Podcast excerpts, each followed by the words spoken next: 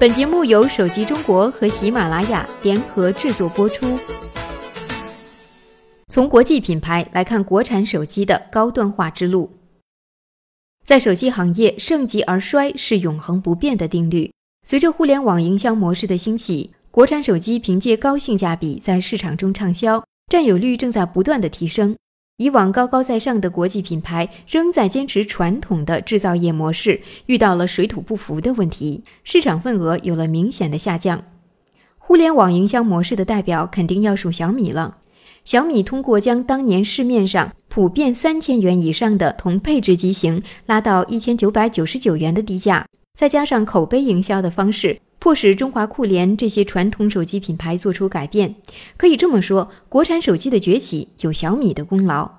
三星可以看作是传统制造业模式的代表，也是最具实力的一家厂商。纵观整个行业，现在能够做到硬件产业链的只有三星一家。它在屏幕、处理器、闪存等核心硬件方面优势明显。凭借硬件优势，三星牢牢占据着全球手机行业第一的宝座。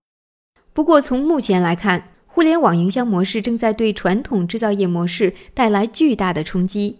高性价比让国际品牌受到的挑战越来越大，但是互联网营销模式带来的价格战的弊端也已经开始显现。当国产手机品牌向高端市场发力时，往往力不从心，反而是传统国际品牌仍能在这方面给我们启发。我们先来看看三星。三星的壮大可以追溯到2009年面向高端市场的 Galaxy 品牌的诞生。2010年首款旗舰产品 Galaxy S 问世后，它就凭借顶尖的配置，被外界认为可以是同 iPhone 相抗衡的产品。2011年，三星又推出 Galaxy Note，更是凭借5.3英寸屏幕，开创了巨屏手机的时代。两大系列产品相持，让三星迎来了爆发式的增长。因为硬件产业链的优势，让三星既可以控制自家终端产品的研发成本，也可以优先在自家终端产品上使用新技术，从而提高市场竞争力。过去的几代产品正是凭借硬件优势的领先，成为高端市场上用户的首选。但随着硬件的发展，人们发现小米、荣耀、大神、魅族这些国产品牌的机型在性能方面不像以前那样，相比国际品牌的旗舰差距明显。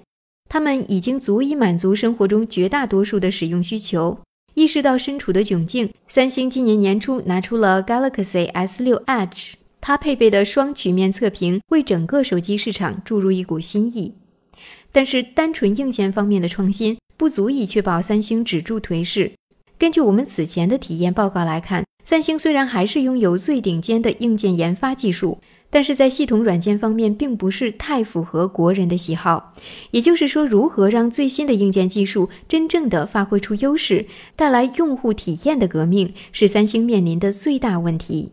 而说回国产手机品牌，既没有硬件产业链，在系统方面也是基于安卓进行开发，这就使得国产手机品牌的差异化优势有限，竞争的主战场还是低端市场，各品牌之间更多的是通过价格战来竞争。但国内品牌也有向高端市场进军的成功案例，比如目前国内手机品牌的领先者华为。华为的高端精品路线可以追溯到2012年的 P1 和 D1，到2014年的 P7、Mate 7的推出，它算是真正在高端市场上取得了一些成绩。华为成功的一个关键因素在于将产品策略由过去的机海模式转变为精品模式，将重心放到功能的微创新上面。以刚刚发布的荣耀七为例，它有很多方面的创新，比如在指纹识别模块上加入滑动的操作方式。它还凭借华为在网络技术方面深厚的积累，实现了电信、联通、移动手机卡的双卡盲插，还有双通道下载技术这样的黑科技。华为成功的另外一个原因是海思芯片，作为国内唯一一家自产处理器芯片的手机品牌。海思芯片初期并没有得到用户的认可，直到海思麒麟系列登场才有所改观。但华为在这个过程中一直坚持下来，并且最终拥有了自己的核心竞争力。